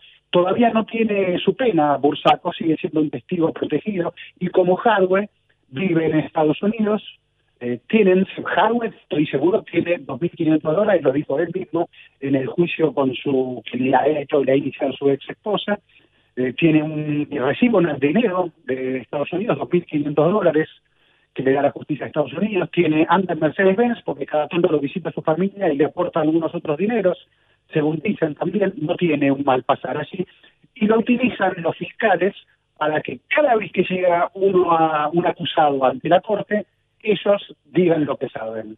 Que son armas esenciales para que los juicios continúen, porque continúan, ahora hay dos ex ejecutivos de la televisión, uno de ellos muy poderoso en Fox, que eh, tienen que recibir su correspondiente pena. Así que así está en estos momentos eh, la situación de, de- del juicio de, de Estados Unidos y de lo que se llamó el FIFA Gate, mientras, como les contaba antes, la FIFA está viviendo también una nueva situación, por esto que le decía a, a Nichols, de que, bueno, el fiscal jefe de Suiza está bajo pedido de juicio político porque se reunió clandestinamente con Infantino, actual presidente de la FIFA, en un hotel en Berna, un hotel curiosamente de propiedad catarí. Eh, de esto sale muy poco porque no en los medios, porque no hay FBI ni idea y no hay acción espectacular eh, que nos permita informarnos de esta situación y uno se sorprende, "Ah, pero en Suiza pasan estas cosas. Sí, en Suiza también suceden estas cosas, estimados. los dirigentes, de la formación de los dirigentes, por lo menos en la Argentina, tiene el coletazo de lo que de lo que hoy vemos en la, en la organización del fútbol argentino. Quiero decir, eh, cuánto también de toda esa formación, cuando hablo de formación hablo incluso en el, en el sentido estricto, ¿no? de estar ahí, de ver cómo hay que manejarse, de ver qué hay que hacer, eh, replica hoy en la AFA que, eh, bueno, ya no es la AFA de Grondona, es la AFA de Claudio Chiquitapia, incluso más AFA de Claudio Chiquitapia que antes por, la, por su reelección. Lo único que definió el fútbol argentino no fue la reelección de Tapia, la, su- la- el, el final de los campeonatos eh, y que no habrá descensos. Todo lo demás a la espera de la fase 4 eh, eh, que sacó de quicio a, a Marcelo Gallardo en estos días. Sí, qué, mm, qué, qué raro esa decisión de la AFA, ¿no? De, de, haber dado por finalizada la, tempora- eh, la, temporada cuando faltaban 10 fechas. Como de- de- de- demasiado apuro, ¿no? No, no entendí esa, esa definición de, la AFA. Bueno, yo también este, entiendo que hay clubes del interior que, que no están de acuerdo con esta cuestión de, de que no, no los dejen entrenar cuando, cuando ya hay bastante vida normal en, en, en varios lugares de Argentina. Suena rara esa explicación de ventaja deportiva, ¿no? Digo, cuando la ventaja deportiva en el fair play financiero, por ejemplo, no se utiliza, ¿no? Hay Eh, una primera, hay una primera cosa, eh, Andrés, que, Mm. que lo, lo, lo planteamos hace semanas y es que los dirigentes quieren Están eh, cómodos así. quieren ir a la baja Sí, están cómodos así. Eh, Están y, cómodos y así. están muy cómodos así. Esa es una primera cuestión. La otra cuestión sí tiene que ver, me parece, con que es bastante delicado. eh, la, digamos, ninguna de las provincias que hoy no tienen una que hoy no tienen una, una circulación fuerte del virus eh, puede cantar victoria eh, frente al virus. Y No, esta semana lo demostró. Jujuy. Jujuy había avanzado, había llegado a ofrecer eh, su provincia para el retorno del fútbol. Qué qué y rápido tuvo que volver a fase 1. Sí, sí, sí, sí, sí, sí. Yo estoy, ustedes no sé si me están escuchando ustedes. Perfecto. Sí, sí, Sí, se sí, cortan sí, 20 perdí. minutos, Murs. Sí, eh, perdí, no, yo perdí en un momento la, la comunicación, inclusive perdí ahora una comunicación interna que tenemos, eh, así que eh, Ale queda piloteando, ¿eh? este, pero no, a ver, tiene alguna lógica, discúlpenme, la igualdad competitiva, porque una cosa es la desigualdad natural que Boca y River son más poderosos que casi que todo, que el resto, mucho más que equipos chicos. Esto es natural y es así pero eh, si encima le vas a dar la ventaja de que, porque como son más poderosos y tienen facilidades, pueden entrenarse antes que otros, no, a mí no me parece raro eso de No, pero acá estamos, eh, Ale, está, eh, estamos hablando de equipos del interior, no estamos hablando de los equipos grandes. Eh, está bien, eh, pero el que el que comienza, el que levanta la bandera es eh, River y decir de No por River, ¿eh? River- por los equipos del interior. Está bien, pero y, pero cuando te dice, perdón, cuando Gallardo dice eh, de que se puede hacer un protocolo para volver a entrenarse, eh, y bueno, eh, así así fue la historia de Flamengo en Brasil. Ustedes, Flamengo inició, jugó ayer en el Maracaná, uno de los partidos que por ahí pasarán a la historia del fútbol brasileño, porque porque mientras cuentan los muertos, eh, fue su tercer día con mayor cantidad de muertos en Río de No, Janeiro. no, no, no. no Y en- se en jugó el un AMBA partido. No, no puede entrenar nadie, eso está claro. Bueno, están entrenando los atletas olímpicos y volvieron los leones y las leonas, pero de ninguna manera. Sí, pero son puede- 143, son 143 personas, eh, Andrés, Mm. eh, que no es lo mismo que movilizar. Vos tenés el, el- el- el grueso de los clubes del fútbol argentino están en AMBA, en, la, en, la- en el área No, metropolitana. pero, pero acá nadie pidió eso, no sé por qué estamos hablando de alguien que, nadie- que nadie pidió, ¿eh? Porque hay una, no, porque, a ver, hay, hay una cosa que en la que después eh, parece los que le estaban esperando esta Gallardo, ¿eh? No, me parece que después Sí, los después, si empezamos a, a- a buscar este mm, contradicciones por una de... A mí no me gustó lo que dijo Gallardo, ¿eh? Mm. Pero si empezamos a ver contradicciones tres meses después, bueno, hasta Ginés González García tuvo contradicciones. Todos tenemos contradicciones. Sí, Ginés González Ría le contestó incluso. Sí, bueno, dijo que no iba a haber coronavirus en Argentina, digamos, todos, todos tenemos este contradicciones, eso está claro. Sí, a ver, también, eh, escúchame, eh, se iba a jugar el domingo la final del campeonato de Costa Rica, se había sido anunciado, ahora jueguense esa prisa, y hace más o menos cuatro o cinco horas atrás se anunció que se suspendía. ¿Por qué? Porque hay un rebrote de coronavirus. Eh, y estamos hablando, creo que de 12 muertos, no, no estamos hablando de cifras tremendas. Pero, pero, perdón. las autoridades de Costa Rica, Claro. o sea, ahí también dieron marcha atrás, eh, porque eso es incierto también. Exacto, pero por, por eso, yo lo que quiero, lo que quiero es, eh, digo, sin entrar, eh, Andrés, en esta cuestión de que, que dijo, porque vi un montón de exégetas de, de Gallardo después intentando explicar qué quiso decir Yo no Gallardo. estoy ahí, yo no estoy ahí. No, no, no, no, no te lo También estoy veo adjudicando. de la AFA, ¿eh? ¿Cómo? Muchos. Obvio, Muchos ni hablar. Sin dudas, sin dudas. Pero a lo que voy sobre es- este punto es que es esta cosa de intentar explicar qué dijo. A ver, Gallardo no, no, no salió a hablar en la red para que vuelvan a jugar los, este, los futbolistas del interior. No sé, no, podemos ser tan inocentes. No, no, a ver. No salió a hacer una- Gallardo, una- ¿sabes un por qué- ¿sabes reclamo. por qué habló Gallardo? Eh, es mi interpretación. Eh, no, no me interesa hacer No, pero quiero, quiero terminar la idea, eh, Andrés, Sí, y, obvio te, te, te la doy y, y- y vos este lo, lo, lo, lo cerrás. Pero, digo, Gallardo tiene un montón de otras cuestiones que para mí son en un, mo- un montón de cuestiones muy válidas. Eh, me parece un tipo absolutamente razonable cuando plantea. Yo creo que en este punto equivoca cierta mirada, porque además, además, se, se conjuga bastante con la decisión que tomó River. Cuando él dice que llevan un montón de tiempo sin entrenarse y sin jugar, efectivamente el fútbol entró en cuarentena antes de lo que había entrado el país, porque el país no había tomado esa decisión. Y ahora se retoma esa discusión, porque efectivamente cuando las autoridades te van diciendo, mira, nosotros no podemos ya cerrar todo, ya cerrar todo, porque eh, eh, si ya cerramos ahora todo, después cómo volvemos. Bueno, efectivamente el fútbol está eh, así desde hace tiempo, de, porque efectivamente en ese momento se tuvo que levantar la, el fútbol argentino de fecha y River fue la vanguardia en ese punto. Sí, sí, sí, sí. Bueno, fue la FIFA la que le pidió a la AFA, porque la AFA quería seguir jugando, porque era la semana en la que eh, el jueves, eh, bueno, se elegía la, la reelección de, de Chiquitapia, y entonces los clubes estaban presionados, los dirigentes estaban presionados para, obviamente, para votar. Eh, dicho eso, eh, es cierto, digamos, que, bueno, que la digo, los clubes están cobrando en dólares, digamos, este, le- le- los- la plata de la televisión, la verdad, eh, no tienen interés en, volver a jugar. Eso está claro, digamos. Están esperando el 30 de junio, se van a hacer de varios contratos.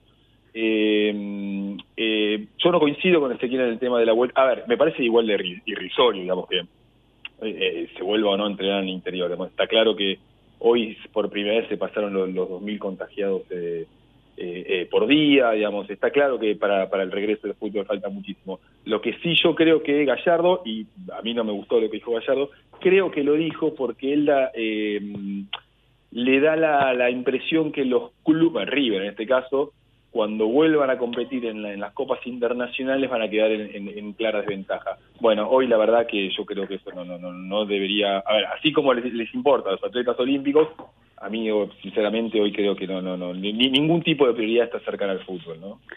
Sí, sonó, sonó lógica por un lado, lógica para un tipo súper competitivo y que muchas veces está un paso adelante que el resto. Y bienvenido sentido, un poco de disenso en la AFA también, ¿no? Un poquito. ¿Cómo, una, cómo? una voz por otro Sí, lado. totalmente, totalmente. Sí, a mí, y a mí me gustó que se, de, de alguna manera eh, haya un debate público del tema, eh, porque la AFA parecía como muy cómoda en la reelección del Chiquitapia y como que no, hablaba- no se hablaba públicamente de che, cómo hacemos a ver cuando se vuelva, qué podemos ir preparando para cuando se vuelva. Está bien, te decían que sonaba medio chantada porque no se sabía cuándo se vuelve y para qué ibas a pensar en entrenar ya algo que posiblemente comience recién en más de dos meses.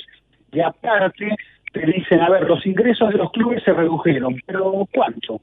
20, 30% como mucho. Y en cambio, en cambio, eh, el- se, ahor- se está ahorrando mucho dinero con el no fútbol profesional. Eh, Se están ahorrando mucho más dinero No que el que están perdiendo. Entonces esta ecuación económica no los complica tanto. A los, entonces en esa zona de confort Lo favorece incluso, ¿eh? Es, Eh, es como exacto. el público visitante, ¿viste? Que en un momento, che, bueno, Exactamente. que no venga, digamos, si estamos mejor así. Entonces ahí, ahí es donde me gusta Gallardo, donde provoca esa zona de confort. ¿eh? porque te puede decir, che, esto puede ser bueno acá en la zona de confort eh, para la cosa nuestra, pero nosotros competimos con otros también. Eh, eh, y no me quiero subir acá a Brasil. eh, eh, hoy escuché en un momento en un debate televisivo, bueno, la verdad es que, eh, ok, todo lo que quieras, pero Flamengo 3, Bangú 0. Epa, es muy fuerte eso. Eh, eh, a un millón de contagios, eh, 45 mil muertos más o menos. Epa, y eso que eso no cuenta no cuenta, o sea, Bolsonaro, que es un accidente en la, en la vida de Brasil, está haciendo algo mucho más grave. Eh, entonces, si nos olvidamos de los muertos, y entonces digamos, bueno, ¿cuántos muertos hay que aceptar entonces? Si es este el debate. Ahí es donde- Sí. sí, sí, sí, sí. No, no, se, se, cerrá porque les quiero contar algo de hoy, pero cerrá ese, perdón. No, no, no, bueno, entonces es eso. Eh, yo entiendo que Gallardo diga, che, eh, Flamengo, que parece ser el mejor equipo en estos tiempos, eh, junto con River, ya está jugando, no solo entrenando, ya está jugando. Y puede llegar a ser nuestro rival directo si queremos otra vez la Libertadores. Eso también lo debe sentir Boca. Y Boca ha sido en ese sentido, no, no digo que no haya debate, pero en todo caso ha sido un debate más discreto. Me parece que Gallardo, al interpelar al propio ministro de Salud, se metió en una situación donde él podría haber interpelado primero al presidente de su club. Sí, Exacto. Gallardo habla mucho últimamente. A ver, no, no públicamente, lo que quiero decir es que mm, a veces, este, a, veces, este, mm, bueno, digamos, eh, eh, claramente es, es una voz súper importante en el fútbol argentino, insisto, bienvenido el descenso. Ah, Hay momentos en que creo que- que excede un poco lo que debería decir, ¿no? Bueno, de hecho habló con Alberto Fernández. Bueno, claro, no, a ver, digo, eh, eh, eh, eh, todo esto en el marco de una AFA en que las votaciones salen 32 a 0 o, o 31 a 1, digamos. En una AFA que cambia de reglamentos en el medio del torneo, digamos. Eh, Está claro que, eh, a- aunque a veces este, hable un poquito de más, siempre Gallardo va a ser bienvenido. Sí, hay algo interesante, por eso lo digo, lo del disenso. eh, eh, no es que gane 31, no, no, la, la AFA gana por aclamación. La elección fue por aclamación, como también ganó por aclamación en su última elección infantina de la FIFA. Es decir, no es que en Suiza las hacen mejores, ¿no? Eh, es muy es muy futbolera esa situación. Y también, ojo, eh, también quiero decir algo que no me parece menor, que el fútbol llegue a consensos, eh, que los clubes decidan todos votando que esto decidimos que es lo mejor. Para llegar a un consenso, es obvio que las partes tienen que resignar situaciones. Acá han Bueno. resignado algunas partes. Hoy, eh, hoy hubo una reunión de los clubes de la, de la, de la liga profesional, ¿no? De lo que era la Superliga y ahora se llama eh, Liga de Fútbol Profesional. Estuvieron Tapia y Tinelli. Eh, y la voz discordante en esa reunión fue la de Fassi, ¿sí? la de el presidente de, Talleres, que eh, también eh, bueno hizo algunos planteos y que lo, lo viene planteando. Incluso hubo muchos cruces bastante fuertes contra Fassi de otros dirigentes. Eh, Tinelli y, y Chiqui Tapia estuvieron al inicio. Es evidente que más allá de que la AFA tenga seis vicepresidentes, el, el núcleo central de poder está en Tapia Tinelli. Tinelli además como presidente de la liga profesional. Eh, y, y hubo una discusión muy, muy fuerte con, con Fassi de algunos dirigentes, Nicolás Russo, por ejemplo, uno de ellos, que también es otro, digamos, de los eh, voceros que, que suele interpelar al resto. Hubo discusiones entre, otros clubes. Hay una especie de consenso, de, digamos, o, o por lo menos que se había mostrado cierto consenso con la reelección de Tapia, que empezó a resquebrajarse en el último tiempo. Y me parece que Gallardo tiene información, no es eh, un tipo, se- sabe manejar bastante bien. Salió a jugar en un momento determinado, por ahora no hay, eh, dijeron que avanzaban los protocolos, eso fue lo que informaron Tapia y Tinelli, pero me parece que hasta, yo diría que hasta fines de julio, por lo que te cuentan algunos dirigentes de que participaron hoy, hasta fines de julio no, no va a haber nada. No, y no, y no es prioridad. Ahora, la Conmebol dijo hoy que, que ya está empezando a, a, bueno, a, a- a tal vez cambiar la sede de, de la final o de la ronda final de las Copas Internacionales, que la verdad suena muy difícil que se juegue, eh, teniendo en cuenta, bueno, la situación en Brasil, por ejemplo. Digo, ¿Qué equipo va a querer jugar contra un equipo brasileño? Bueno, la Conmebol ya dijo que no se sabe si se va a jugar, la, si la final única va a ser en Río de Janeiro, ¿no? De lo- Claro, sí, sí, sí, sí, sí, es eso, sí, sí, sí. Y que tal vez- Exactamente. que dijo que, que, eh, hasta tal vez cambie de Sudamérica. Con lo cual la conclusión es, la Conmebol las hace, las hace todas, pero también les pasan todas, porque ya el año pasado tuvo que cambiar de Santiago para Lima y en el 2018 de la cancha de River para Madrid. Alejandro Domínguez, el nuevo presidente, también paraguayo, de la Conmebol, eh, está enfrentado con Chiavara, es más, han dicho que van a, a quieren juicio penal directamente, no hay mediación posible allí en esos reclamos que tienen. Bueno, Alejandro Domínguez decía, tiene momentos de Conmebol no tan agitados por FIFA Gate, pero sí por por nuestro fútbol y porque le tocó la pandemia, también esto hay que, hay que decirlo. Eh, y en esa pandemia, eh, Brasil, Argentina, Venezuela, todos los países de la Conmebol, tengo entendido que hoy han llegado a un acuerdo de protocolo para los viajes. Eh, y que en esa en ese acuerdo Argentina también dio conformidad. Hay un protocolo que autorizaría a los equipos de fútbol a viajar cuando se reinicie la competencia. No es que se está poniendo una fecha. Es más, hoy algunos, tengo entendido, presionaron por una fecha de retorno de las competencias internacionales en la región y no hubo acuerdo. Entonces se fijó una reunión para dentro de 15 días a ver si en esos 15 se llega a algún acuerdo posible. Por ahora, así como May Nichols nos dijo antes que Chile tiene fijada su fecha de 31 de julio, por ahora todo es tentativo, todo está muy agarrado con, con alambre. Y como les decía, hace solo cuatro o cinco horas atrás se definió que el domingo no se puede jugar, una final que sí estaba prevista que se jugara en Costa Rica. Entonces hay algo ahí que si no lo asumimos, si no lo aceptamos, es difícil el debate. Y- y lo que tenemos que asumir es la incertidumbre. Eh, y, y que el fútbol no tiene exactamente la pelota. La pelota en estos momentos la tienen otros. Bueno, y le tocó una pandemia, recién decías, Ezequiel, igual hay Especialmente hoy, ¿no? decisiones En estas horas. Sí. hay decisiones que, que me parece que exceden a la pandemia, ¿no? Este, las decisiones de suspender eh, eh, los descensos, las decisiones de aumentar la cantidad de equipos en primera. Eh, Sí. Ahí, ahí, ahí no hay, no hay excusa válida y forma parte de, de, de cierta, yo no diría irracionalidad, pero bueno, es la, es la búsqueda en lo que No, a veces lo que menos importa es la, la, la organización del fútbol argentino y lo que menos importa en, en muchos aspectos son los socios, los socios que siguen pagando la cuota mensual de, este, de un fútbol que no se juega y que los dirigentes eh, estiran eh, para también sacar rédito. Sí, y, y van a seguir estirando. Es- es- Eso que quede claro, digamos. La verdad que lo- hoy los dirigentes no, no, no, no, no quieren volver. No te puedo decir eh, que, eh, que, que no, es- no están interesados por la salud eh, y que están interesados por el dinero, pero hay un poco hay un poco de eso. Está, está, está muy cómodos en esta cuestión económica, mientras, este, bueno, que por salud está claro que no se puede volver a jugar. Sí, ahí es donde entonces bancamos, por lo menos yo digo, bien lo de Gallardo para provocar. Y, y también recordemos, el propio presidente de la Nación le dio una, una entidad mayor a Gallardo cuando se reúne primero con él antes que con el presidente de la AFA. ¿no? Este, esto te da Sí. una... Pero, pero Ezequiel, Sí. Es que, ¿sabes que Yo interpreté Ah, en eh. momento, ¿eh? Perdón, que, que Gallardo estaba hablando ca- casi con el aval de, de Alberto en contra del AFA. Pero bueno, fue, a ver, viste, cada uno interpreta ahí lo que quiere.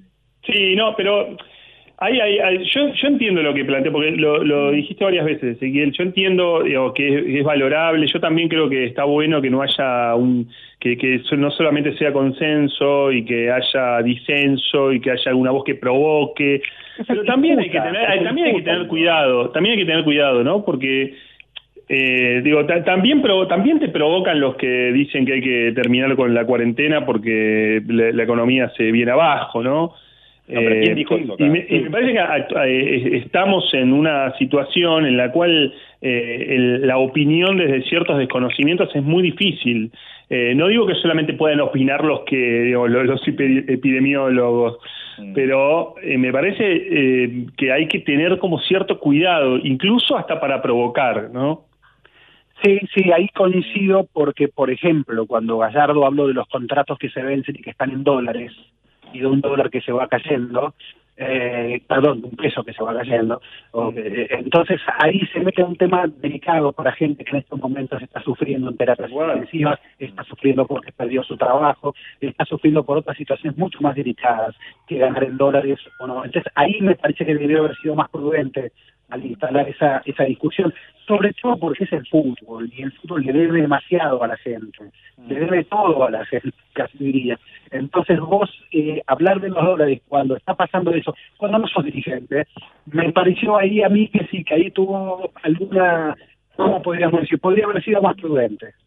Sí, y, y- y además lo dijo al, al comienzo de una semana en que después, este, aunque ya se olía que se estaba, este, que los números se estaban agigantando, casi duplicando en una semana, bueno, pasamos como de 1.300 a 2.000 casos eh, diarios. O sea, eh, el contexto tampoco tampoco ayudó a esa frase. Bueno, hoy fútbol, volvió el fútbol en Rusia.